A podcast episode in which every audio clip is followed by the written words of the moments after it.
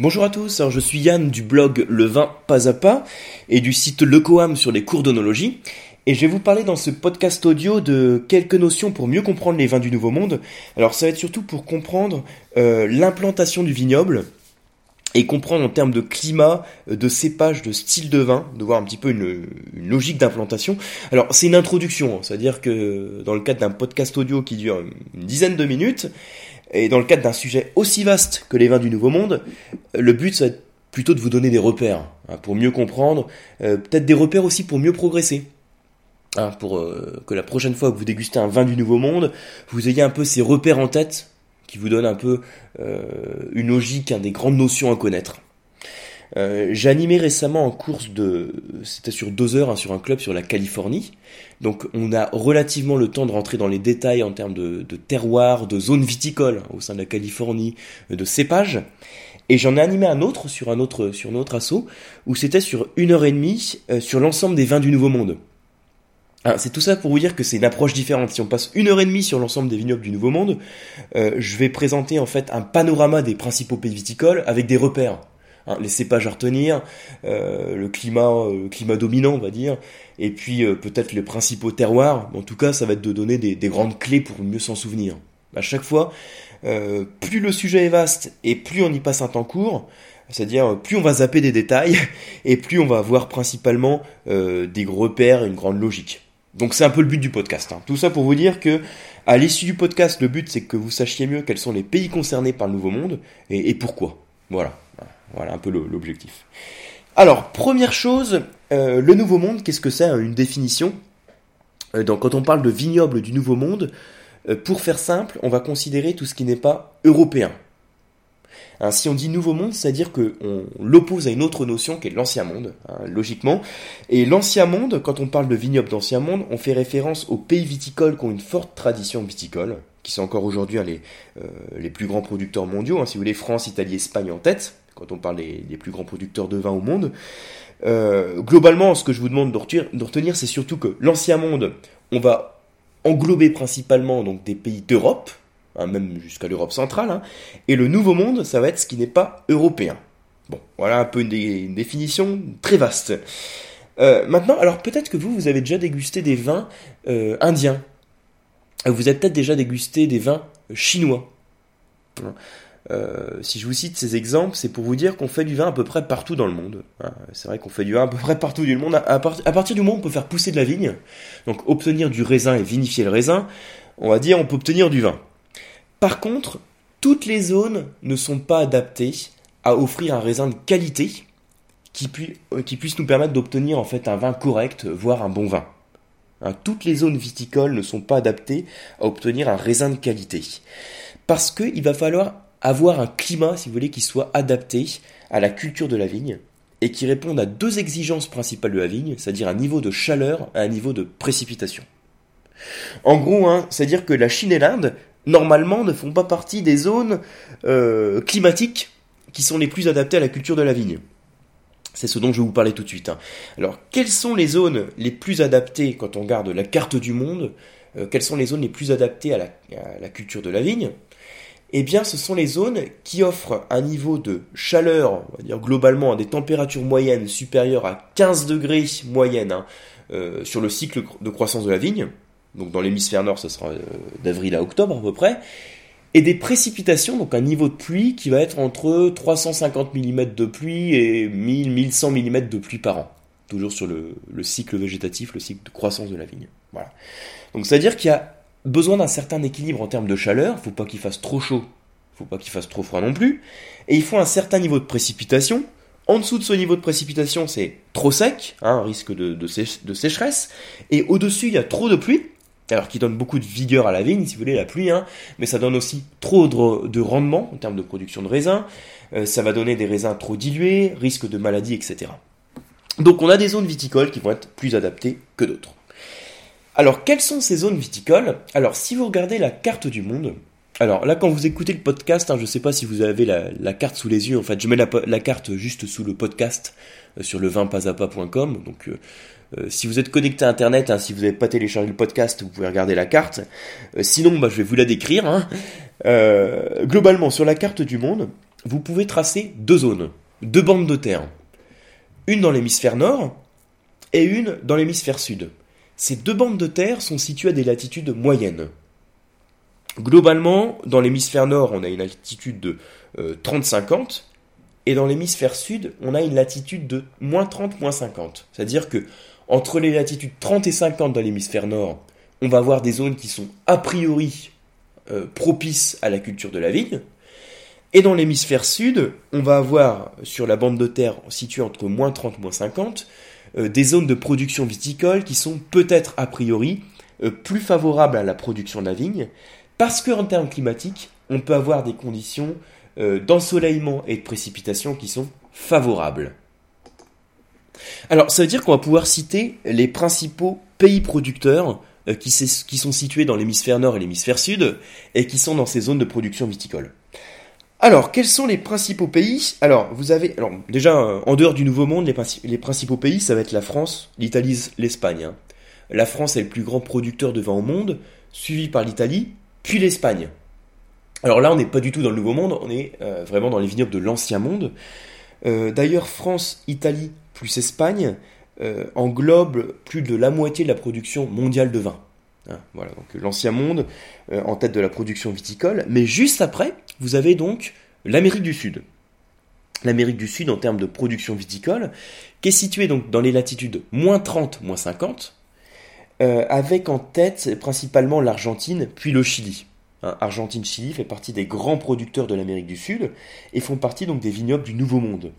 Alors là aussi, l'appellation Nouveau Monde est toute relative, hein, puisque quand même la production de, euh, de vin dans l'Amérique du Sud, c'est avec les conquistadors espagnols, c'est à la fin du XVe siècle, donc ça fait quand même plusieurs siècles qu'on pratique la viticulture, ça fait plusieurs siècles qu'on fait pousser de la vigne, et donc qu'on euh, obtient un vin qui est plus ou moins qualitatif et qui peut être d'ailleurs extrêmement qualitatif. Hein. On fait du très bon vin sur ces vignobles du Nouveau Monde. Hein.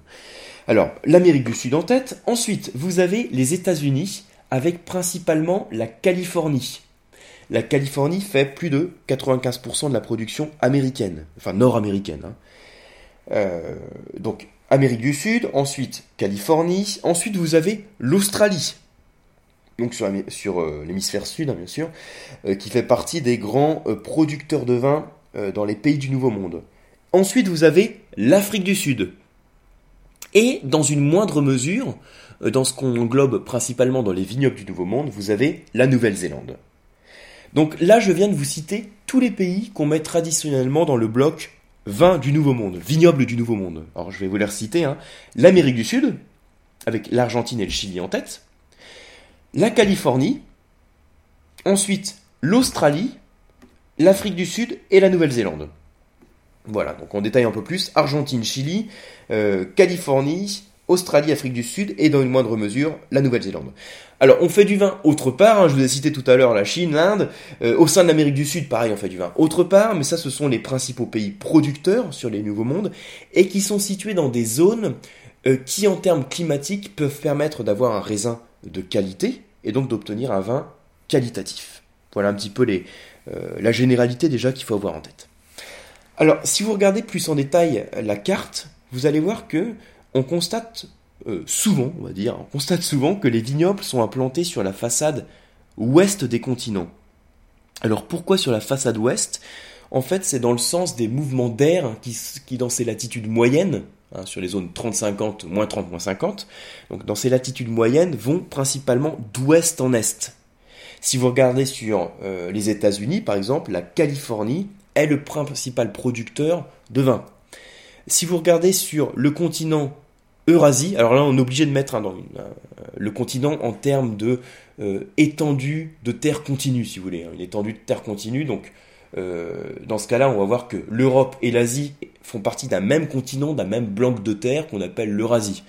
Et le principal producteur de vin dans l'Eurasie, ça va être l'Europe. Hein, voilà un peu la, logique. Alors tout ça, ça a modéré hein, en fonction de l'influence du relief et à l'influence des courants marins. le relief, plus il y a de l'altitude, plus il y a de la fraîcheur. Euh, le relief aussi, ça veut dire qu'on peut avoir des expositions différentes, euh, des orientations sud-sud-est, des orientations nord. En fonction de l'orientation, on a un ensoleillement différent, et donc un raisin qui arrive plus ou moins facilement à maturité. Donc le relief est hyper important. Euh, les courants marins, bah, leur influence est beaucoup plus marquée forcément à proximité de, l'océan, hein, donc sur les zones côtières.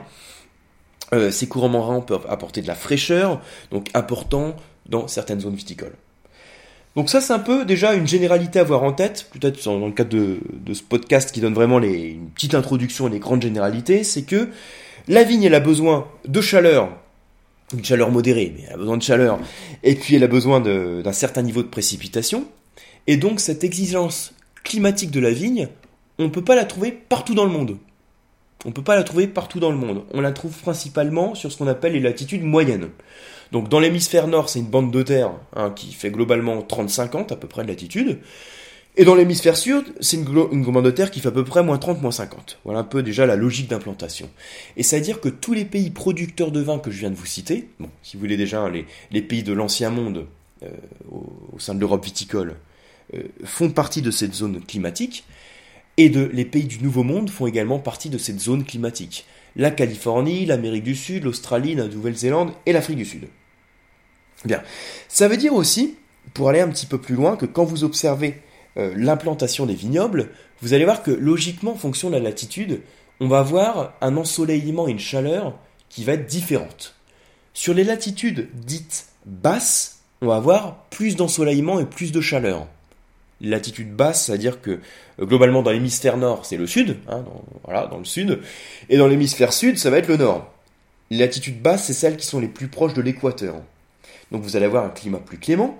Et dans les latitudes hautes, donc celles qui sont les plus éloignées de l'équateur, vous allez avoir un climat qui va être plus frais. En fonction de cette zone, de cet emplacement en termes de latitude, vous allez avoir des cépages différents qui vont être implantés et des types de vins différents.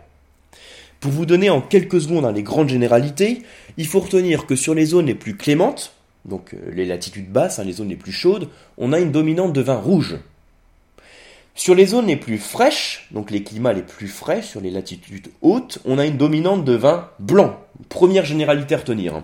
Pourquoi? Parce que un cépage rouge, donc un cépage rouge qui donne du vin rouge, a besoin de plus d'ensoleillement, plus de chaleur pour atteindre sa maturité qu'un cépage blanc. Donc sur la logique d'implantation des vignobles et des types de vins, vous allez voir que sur les zones les plus ensoleillées, on a une dominante de vin rouge, et sur les zones les plus fraîches, on a une, dominante de vin blanc. Hein, en France, hein, par exemple dans le sud de la France, plus de vin rouge que dans le nord, logique. Hein. Le plus grand producteur de vin blanc en France, c'est la Loire, donc vignoble septentrional.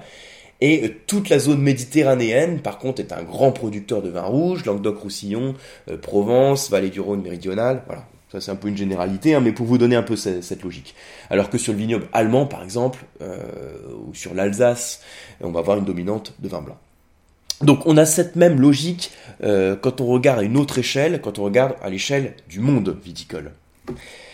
ça veut dire que par exemple la Nouvelle-Zélande, dans l'hémisphère sud, qui est plus proche euh, des latitudes fraîches, va avoir une dominante de vin blanc, avec les cépages par exemple Sauvignon en tête.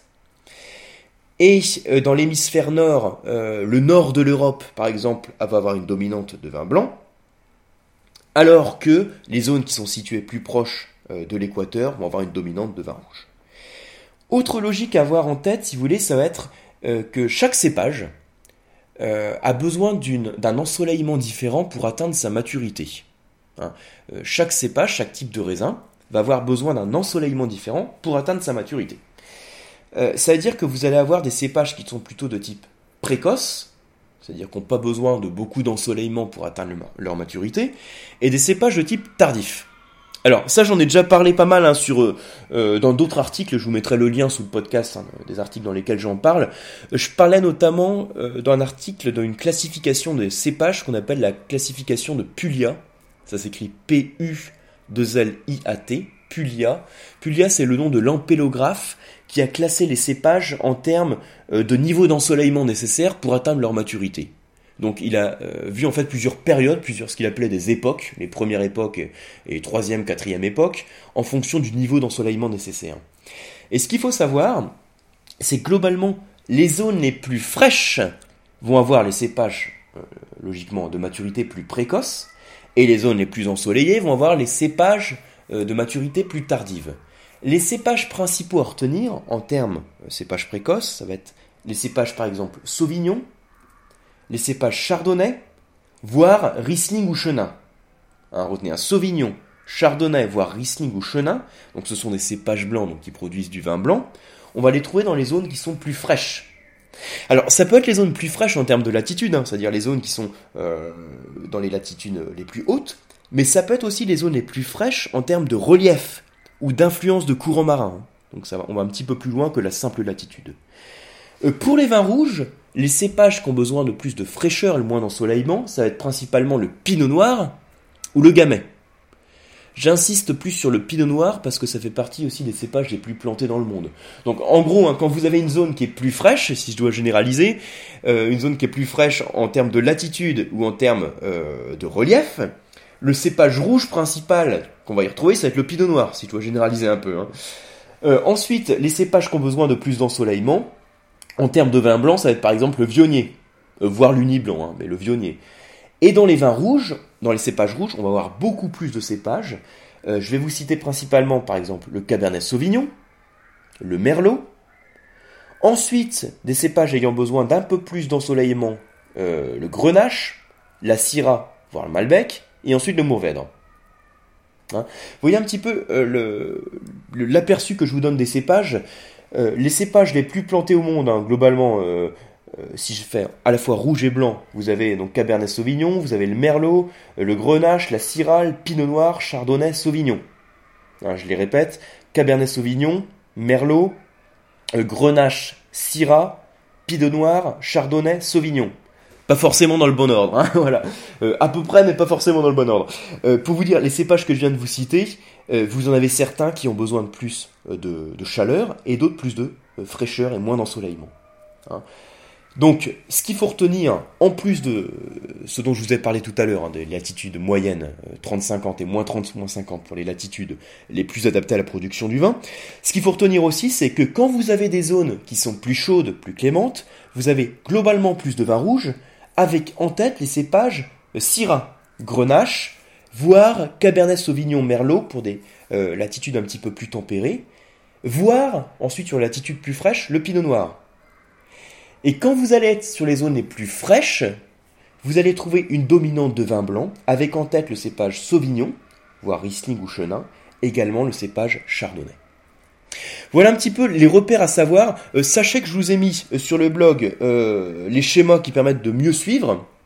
Alors je vois que j'ai beaucoup débordé d'ailleurs. Hein. Je voulais faire un truc plus court, hein, désolé, mais c'est vrai que c'est un sujet qui est vaste. Voilà, donc j'ai un petit peu débordé, j'espère que vous êtes allé au bout du podcast quand même. Euh, n'hésitez pas euh, à regarder sur le blog, au niveau du podcast, les schémas que j'ai mis. J'ai mis en fait la carte du monde avec l'emplacement des vignobles, et je vous ai mis un petit schéma aussi qui est sur la classification des cépages en fonction du niveau d'ensoleillement nécessaire.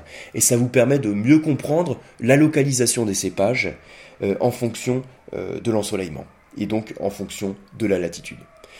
Voilà, donc je vous remercie beaucoup pour votre attention. Et puis je vous dis à très bientôt pour un prochain podcast. À bientôt